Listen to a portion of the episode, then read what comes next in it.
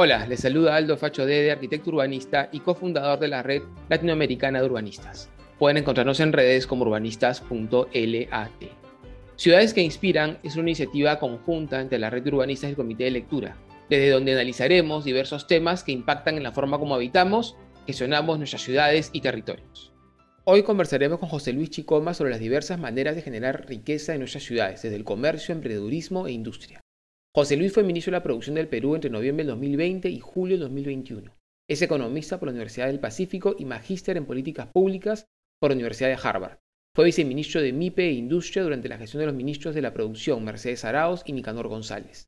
En el 2010, la revista Semana Económica lo incluyó dentro de la lista de las 25 personas menores de 45 años que cambiarán la economía del Perú. Y en el 2017 fue nombrado World Fellow en el Yale Greenberg World Fellows Program. En el 2018 fue nombrado Draper Hills Summer Fellow en la Universidad de Stanford. José Luis, vienes trabajando años en la producción y alimentación de las ciudades y en cómo poder transformar los sistemas alimentarios para poder garantizar la adecuada alimentación de todos los ciudadanos. En los meses que fuiste ministro de la producción te enfocaste en la modernización de los mercados de abastos y en el estimular el desarrollo de los pequeños negocios relacionados con la generación de alimentos. Asimismo, fortaleciste las líneas de crédito para la micro y pequeña empresa, que son las más golpeadas por la pandemia, muchas de ellas de subsistencia para familias. Todo esto sucede en las ciudades, y si bien el gobierno central tiene un impacto importante en la producción y generación de empleo, los gobiernos municipales son aliados claves para que estas políticas tengan éxito. Cuéntanos de tu experiencia como gestor público y de cuán gravitante fue esa relación con los municipios para el éxito de las propuestas y políticas públicas. Muchas gracias, Aldo, por invitarme a hablar de temas tan relevantes para nuestras vidas y de hecho algunos de mis temas favoritos, como son el urbanismo, alimentación y los mercados. De hecho, durante mucho tiempo yo he sido fan, un seguidor de Jane Jacobs y todas estas teorías que ella tuvo sobre el nuevo urbanismo. Como muchos saben, ella nos dice que las ciudades deben ser caminables y que el peatón debe ser la prioridad, algo que no pasa en muchas ciudades de América Latina, definitivamente no pasa en Lima, que la prioridad no tienen que ser los carros o los grandes edificios. Y para eso ella dice que es necesario tener algunas condiciones básicas en nuestras ciudades, como una densidad poblacional relativamente alta y principalmente un uso mixto de suelos que combine, tal vez en una misma cuadra, en una misma manzana, residencias, tiendas, restaurantes y empresas. Y, y, esto encaminado a tener un efecto concreto que es que haya vida en la calle, ¿no? Que haya gente caminando, conociendo, que haya gente interactuando con otra gente en espacios públicos, que construyan comunidades, que usen más el transporte público y usen menos los carros particulares. Pero lo más importante de todo esto que dijo Jane Jacobs es esta teoría que tiene que se llama ojos en la calle. Ojos que son la cura para la inseguridad, porque donde hay más gente uno se siente definitivamente más protegido. Y esto está totalmente relacionado con tu pregunta sobre los mercados tradicionales de alimentos, ¿no? Son un componente fundamental de estas ciudades inclusivas. De hecho, que las ciudades surgen alrededor de los mercados, así ha sido siempre. Son un componente tan importante de las ciudades como son los parques con bancas y acceso para todos, como son las escuelas públicas, como son los hospitales. Y en el Perú, de hecho, son fundamentales y esto fue, esta es la razón por la cual fue una prioridad en mi administración, en mi tiempo como ministro de la producción. Y las estadísticas son clarísimas, ¿no? Siete de cada diez peruanos compramos nuestros alimentos en mercados de abastos y los mercados de abastos en todo el país son más de 2.600, emplean a casi 300.000 personas que trabajan para vendernos alimentos y que han trabajado a lo largo de los tiempos más difíciles como, fueron, como fue la pandemia y el COVID. Nosotros estábamos encerrados, eh, los comerciantes de mercados estaban expuestos y estaban vendiéndonos nuestros alimentos. De hecho, que la importancia que tienen estos mercados en otros países es distinta. Entre 60 80% de la población en nuestros países vecinos, muchos en América Latina, compra no en mercados tradicionales de abastos, sino en supermercados o tiendas de conveniencia, y ahí pierden una oportunidad de la riqueza que pueden dar estos mercados tradicionales de alimentos. En los 80s y 90s se dio lo que se llamó la revolución de los supermercados. Empezó en Sudamérica, poco imitando lo que estaba pasando en el hemisferio norte, y se extendió a muchos países en desarrollo. Hay una gran oportunidad en Perú porque no penetraron tanto en el país. Y como digo, esta es una gran oportunidad para construir estas comunidades alrededor de los mercados y también, de hecho, para mejorar la alimentación de las personas. De los, como mencioné, 2000, más de 2.600 mercados de abastos, eh, en general hay una tendencia a que ofrezcan productos más frescos y que haya más variedad. Están más conectados en general con los productores de la agricultura familiar. Por otro lado, y en contraposición, a nivel global, no solo en el Perú, los supermercados basan su modelo de negocios en ofrecer muchos productos procesados y ultraprocesados y poca variedad de alimentos frescos y de vegetales. De hecho, están usualmente menos conectados con los productores de la agricultura familiar porque no encaja el modelo que el modelo de agricultura familiar, que es una producción de menor escala, que depende de las estaciones, que, hay, que es mucho más biodiversa, no encaja con ese modelo de supermercados que quiere ofrecer más volumen y por ende más eficiencia, pocos productos, tener este, unas cadenas mucho más directas y grandes, y entonces eh, ahí se pierde una oportunidad de aprovechar esta biodiversidad en uno de los países más megadiversos del planeta. Entonces, por todo esto, fue una prioridad de mi gestión como ministro de la, de la, producción. Hicimos muchas cosas, aseguramos mayores fondos para los mercados, tenemos una cartera de más de 30 proyectos de modernización o construcción de mercados de abastos por más de 600 millones de soles en todo el país. También aprobamos fondos concursables para la modernización de los mercados de abastos sostenibles, emitimos normas de gestión y calidad. Y algo muy importante fue que aseguramos el compromiso de varios ministerios y entidades del sector público. En los últimos días de nuestra gestión, aprobamos una hoja de ruta que define las obligaciones de varios sectores del sector público para la modernización de estos mercados de abastos.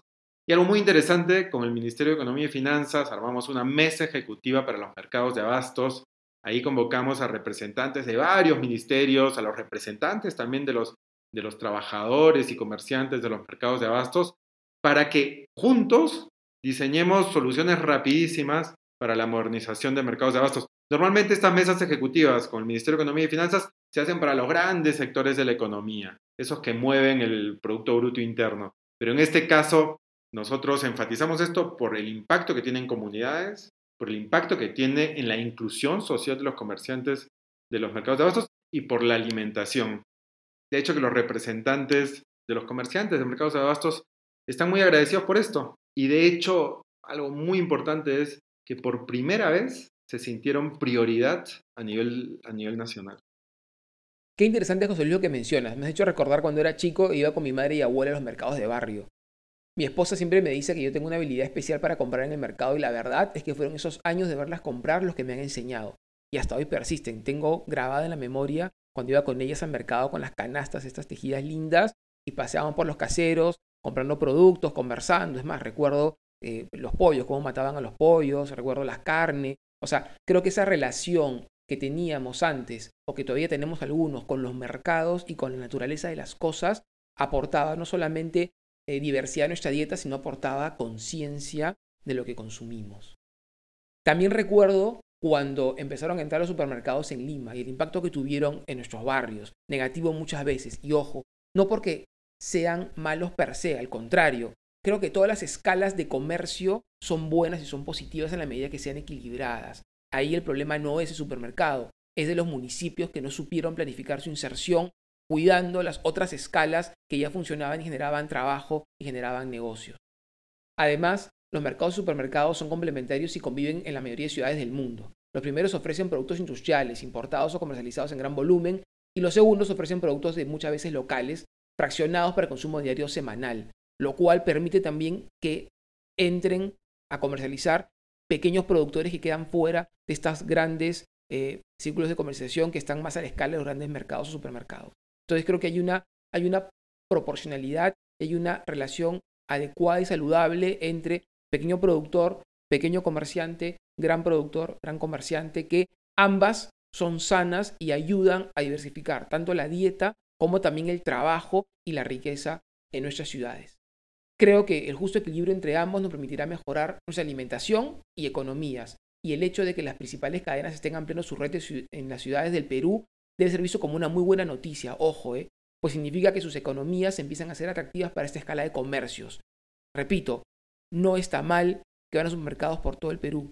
Lo que no está bien es que los municipios no reglamenten y regulen su inserción en las ciudades y los barrios, sobre todo, buscando equilibrar las escalas de comercialización y por ende evitar que su inclusión desaparezca o absorba estos pequeños productores y comerciantes que hacen y hacen mucho a la economía local y a la dieta local.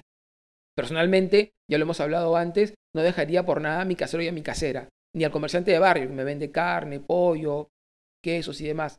Pero no por ello no dejo de ir una vez al mes, por lo menos, al supermercado a abastecer la casa. Creo que son escalas de comercio diferentes y eso es muy importante que quede claro.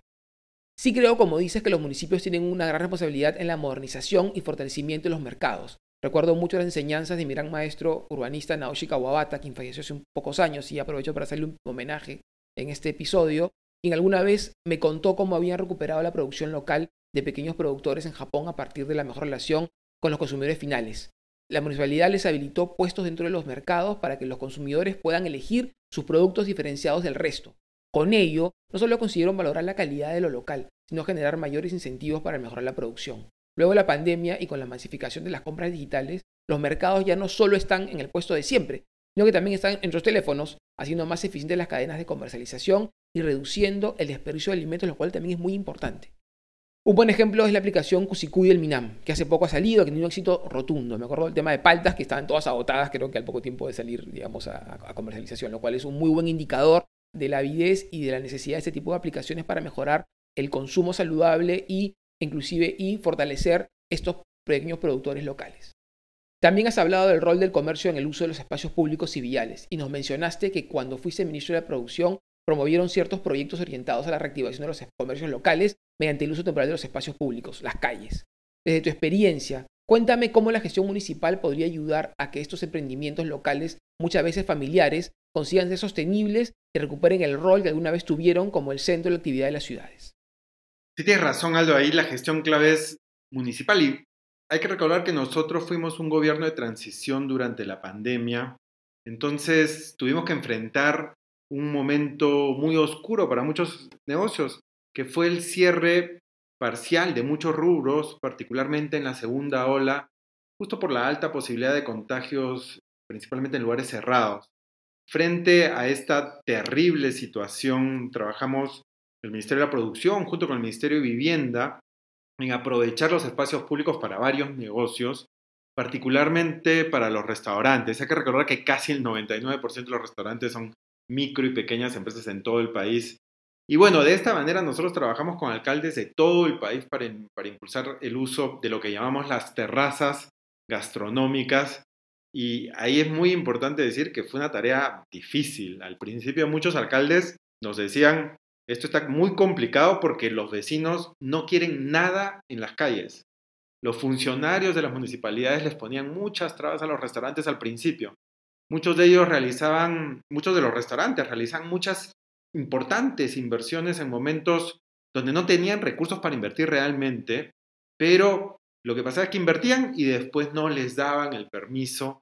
¿Por qué? Porque los funcionarios públicos, no, los funcionarios municipales no habían incorporado esta idea de que los negocios tomen la calle anteriormente. En otros países del mundo, en ciudades que viven más integradas a las comunidades, sí, obviamente existen estas terrazas gastronómicas desde hace décadas, pero en, pero en Perú, en Lima en particular, parece que hay un temor, temor a la calle. De hecho, que también al principio muchos restaurantes no estaban interesados.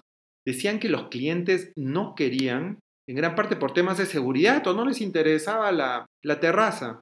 Y como dije, esto es histórico, ¿no? En muchas ciudades del, país hemos vivido de espaldas a la calle. Es como si le tuviéramos temor a las calles. No solo a los ladrones, sino también a otra gente. Es como que, como que si no nos quisiéramos mezclar con nadie. Entonces, ahí hay unos problemas más profundos del país que también es muy interesante analizar. Y por eso esta iniciativa que tuvimos iba mucho más allá de la reactivación económica de los restaurantes en este momento tan duro. Y esta iniciativa si es bien aprovechada y sigue siendo bien aprovechada y respeta el espacio de, tránsito del peatón y le gana espacio a los carros, va a trascender la etapa del COVID, ¿no? Va a demostrar que la calidad de vida no se hace construyendo ciudades enrejadas o ciudades llenas de serenajos y alarmas, ¿no? La solución no, no tiene que ir por ahí. La solución tiene que ir por ciudades inclusivas, abiertas, con vida en la calle que garantice esa seguridad y con negocios que generen vitalidad e inclusión económica para más gente, principalmente para micro y pequeñas empresas. Y de hecho que lo que vemos en ciudades como Lima es que está funcionando muy bien. Hemos aprovechado esta oportunidad, esta gran crisis, para comenzar a cambiar la cara y la vida de muchos, de, muchos barrios, ¿no? Estamos cambiando la vida en muchas, muchas calles. Y esto está muy conectado con lo que tú dices sobre la conexión con los agricultores también. Esto ya se demostró con muchos mercados itinerantes que de hecho fueron iniciados en los primeros meses de la pandemia por el gobierno anterior al nuestro, pero que también han sido fundamentales para darle más vida a las comunidades, más vida a los barrios y conectarnos mucho más con el campo. De hecho, a través de estos mercados itinerantes, muchos son de productores y muchos están mucho más conectados con estos productores. Y este, también con ver los problemas de política pública como lo que son, son problemas multidimensionales, no solo son de crecimiento económico, son de crecimiento económico, claro, también de inclusión económica, inclusión social, alimentación, salud, salud mental, porque comunidades más integradas también promueven la salud mental. Entonces son muchas variables que tenemos que atender con los programas que diseñamos y como dices, esto de los mercados itinerantes, las apps que conectan con la agricultura familiar, que son muy interesantes y cortan mucho a los intermediarios, este, y los mercados de abastos y los supermercados son varias vías que se tienen que complementar para mejorar todas estas variables de las que hablamos, inclusión económica, alimentación y mucho más. Claro, o sea, en el fondo, el fin de las políticas públicas es garantizar el bienestar colectivo. Y el bienestar, como dices tú, no se construye solamente desde la economía, se construye desde la integralidad del ser. Y ahí, como dices tú, pasa salud, que tiene que ver con, obviamente, espacios saludables, acceso a la recreación pública, a una dieta saludable, también lo que comemos, tiene que ver con, obviamente, educación, que ahora también te quería mencionar eso, ¿no? Educación, porque muchos vecinos también se quejan o, son reticentes a, a, estos mercados temporales o a que los mercados puedan utilizar las vías, los espacios públicos viales para, para también ofrecer productos porque dicen, no, es que dejan todo sucio, después no se van, eh, luego eh, lo, usan como permanente y esto genera un impacto negativo en el entorno, inclusive genera también espacios ya de, de, inseguridad y de insalubridad. Acá hay un rol clave de los alcaldes, evidentemente, porque, o sea, digamos, eso sucede porque no hay control, porque no hay fiscalización y también hay un tema de educación, que también es un deber del Estado y también de los municipios, poder educar y poder enseñar a los, a los comerciantes cuáles deben ser esas reglas de juego que van a permitir que ellos puedan mejorar, ampliar su, espacio, digamos, de comercio y exposición, pero obviamente dejándolo igual o incluso mejor. Cuéntame cómo trabajaron ustedes este componente y qué resultados vieron, que yo sé que, digamos, imagino que fueron positivos, pero cuéntame cómo llegaron a ello, ayudando a que los vecinos puedan perder ese miedo a que actividades comerciales asociadas inclusive a la venta de alimentos generen un impacto negativo en el uso de los espacios. Ahí, Aldo, la labor de los alcaldes, como mencionaste, es fundamental. ¿Por qué? Porque los alcaldes, no solo en San Isidro, Miraflores, ese es un cliché que tenemos. En casi todos los distritos de Lima quieren seguir ese modelo, em, que es un modelo un poco retrógrado, de ciudad más cerrada, ¿no? de ciudad enrejada, de más serenazgo en la calle de manera permanente. ¿no? Entonces, no solo estamos hablando de ciertos distritos, estamos hablando desde Surquillo a Caraballo, eh, a muchos otros que quieren ese modelo de ciudad. Entonces, si no, hay un si no hay un alcalde que tenga una vocación de diálogo con los vecinos, que esté en las calles permanentemente para difundir las ideas sobre integración, inclusión, negocios en las calles, eh, esto de la mano de limpieza y todo, no va a funcionar esto, ¿no? Los distritos donde nosotros tuvimos más éxito con las terrazas gastronómicas al principio fueron los distritos donde los alcaldes fueron muy proactivos en tener este diálogo con los vecinos. en decirles que se va a hacer esto, va a revitalizar estos distritos, inclusive podría subir el valor de sus propiedades con esta mayor vida en las calles definitivamente. Pero es el problema que se ha tenido durante décadas, ¿no? Eh, siempre ya hemos visto estos, estas quejas o estas protestas en ciertos distritos cuando se instala una estación de metro o una estación de, de, los buses, ¿no? Entonces, eh, mientras en otros países esa es una buena noticia para los propietarios porque aumenta el valor de sus propiedades, en el Perú era, ah, era este, una noticia mala, ¿no? Porque va a haber más ruido, más gente en la calle. Entonces, hay una labor de los alcaldes ahí muy importante y de sus equipos de conversar mucho con los vecinos, establecer diálogos vecinales donde discutan esa visión de ciudad y estoy seguro que cuando uno expone los beneficios de tener una ciudad más inclusiva, con más densidad, con más vida en la calle, y uno lo puede mostrar inclusive con proyectos pilotos, se puede convencer a los vecinos. Esto que estamos hablando sucede en todo el mundo, en diferentes ciudades europeas, en la misma Latinoamérica. Eh, son estas ferias itinerantes, comercio de barrio que, que un, día de la semana eh, toma un espacio público, lo se utiliza, la gente compra productos frescos, inclusive gente productores y luego obviamente se van y dejan todo limpio. Es un tema más de cultura y de diálogo y eso es bien importante porque una de las cosas que más ha salido en este, en este podcast, en esta temporada, perdón, del podcast que estamos trabajando sobre gobernanza, es el tema del diálogo. Lo importante es que los alcaldes comuniquen a sus vecinos, hablen con ellos, reciban sus eh, ideas, sus propuestas, también sus preocupaciones y puedan juntos trabajar una propuesta de mejoría. Porque en el fondo el fin de todo esto es que vivamos mejor. José Luis, y ahora me gustaría hablar de la industria, porque si bien lo que vemos todos los días son estos comercios de barrio, el mercado, el casero, el supermercado inclusive, no por ello debemos dejar de tener la mediana y gran empresa, que nos permite generar otra escala de trabajo y de negocios. Y esto es fundamental para el desarrollo integral del país. En el Perú no existen parques industriales especializados, gestionados o promovidos desde el Estado, como en otros países. Existen diversos emprendimientos del sector privado, parques industriales que se han promovido desde diferentes grupos o empresas pero no el Estado peruano per se no ha sido un promotor y un gestor de estos espacios especialmente diseñados y dedicados para la gran industria.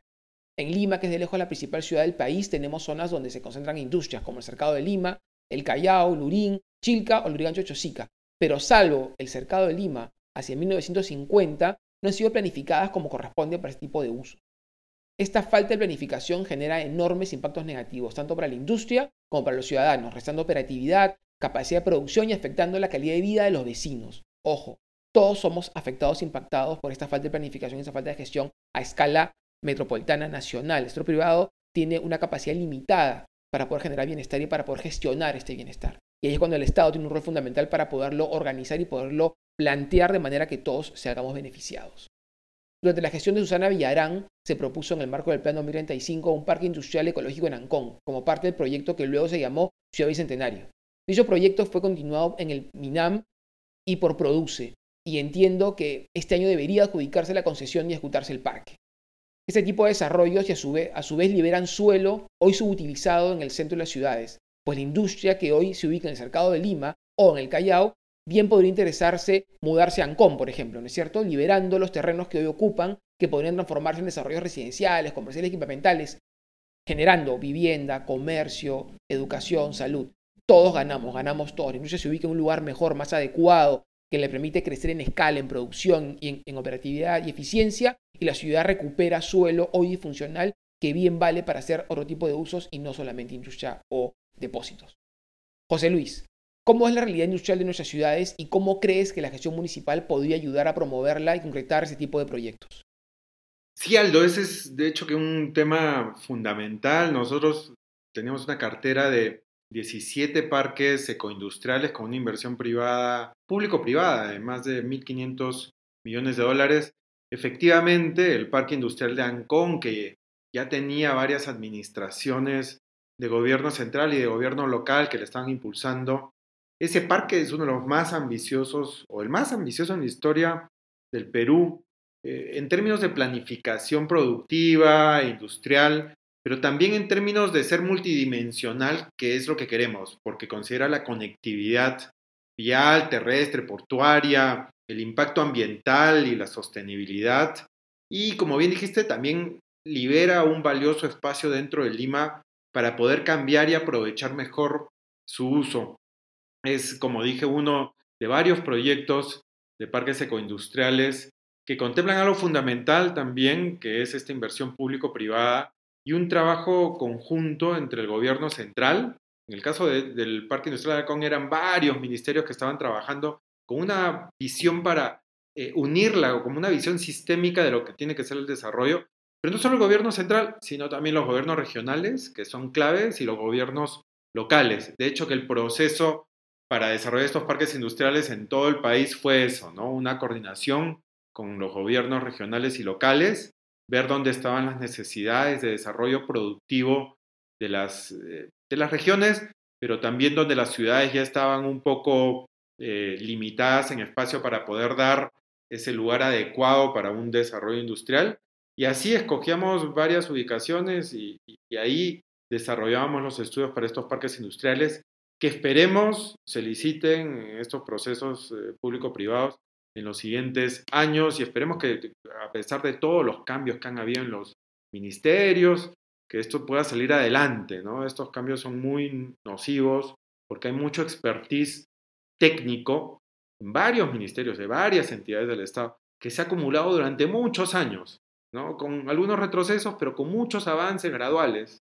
Y sería terrible, que es lo que está pasando, que estos cambios tan frecuentes, no solo de ministros y viceministros, sino también de directores generales y de muchos técnicos que están siendo reemplazados por gente sin experiencia, sería terrible que estos cambios nos hagan retroceder años en todos los procesos que hemos este, acumulado y mejorado durante tanto tiempo, ¿no? Pero bueno, regresando al tema de parques industriales, algo muy importante es que en los últimos días de nuestra gestión aprobamos una modificación a la normativa para promover que estos parques sean parques ecoindustriales.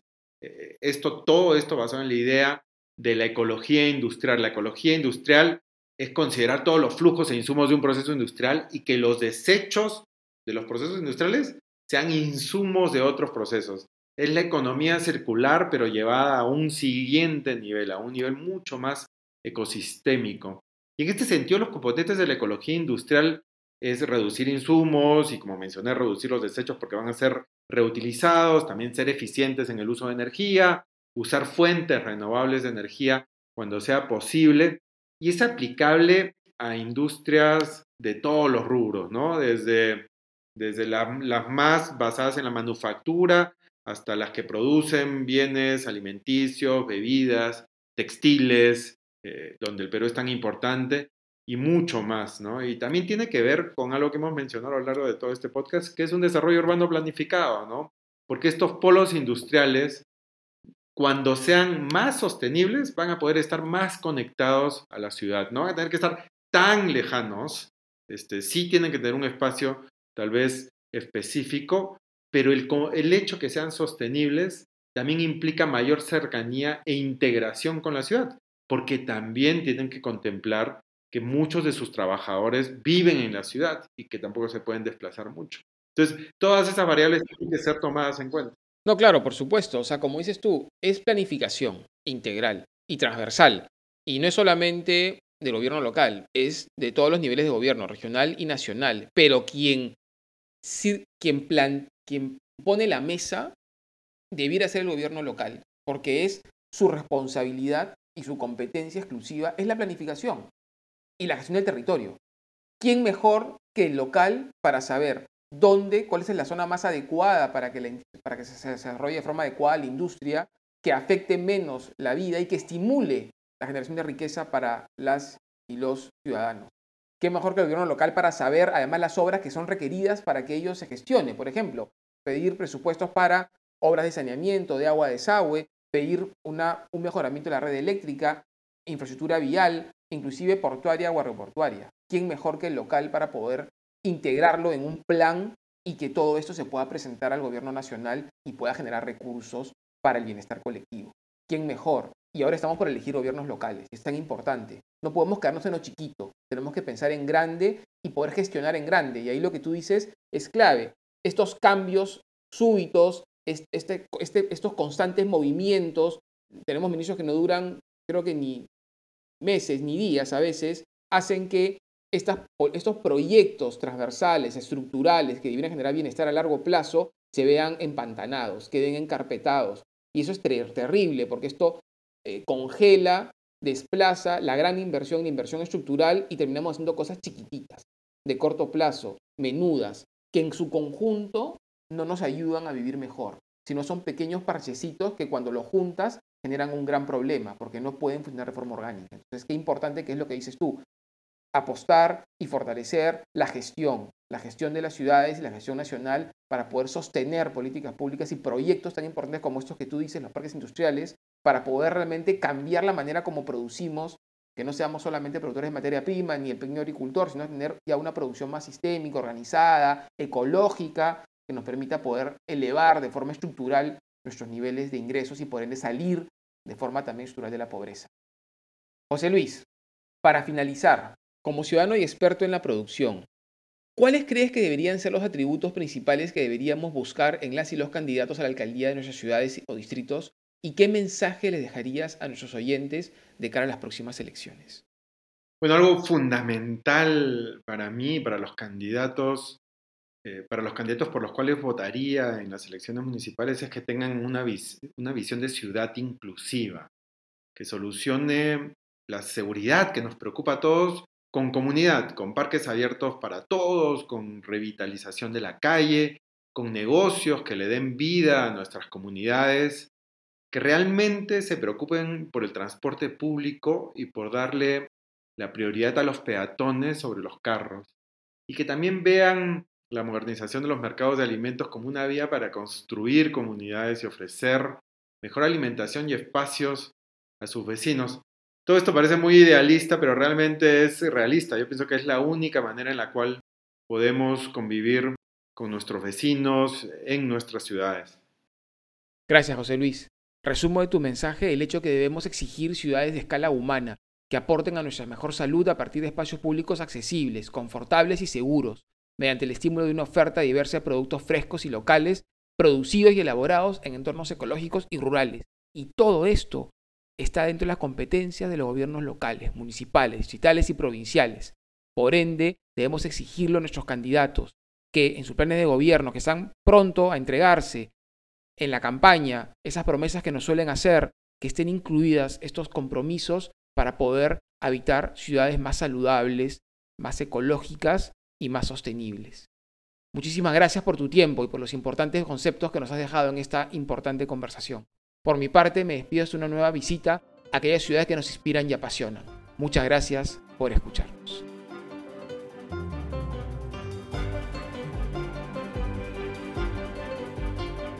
Este podcast fue producido por mi persona, Aldo Facho Dede, con la colaboración de Jessica Álvarez, y ha sido editado por Baña García, curadora del Comité de Lectura.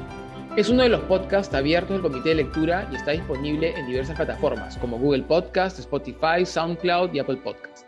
Además, el Comité de Lectura ofrece tres podcasts exclusivos, el de noticias de Augusto Townsend, el económico de Ale Costa y el internacional de Farid Hat. Si quieren escucharlos, pueden suscribirse en www.comitedelectura.pe barra planes.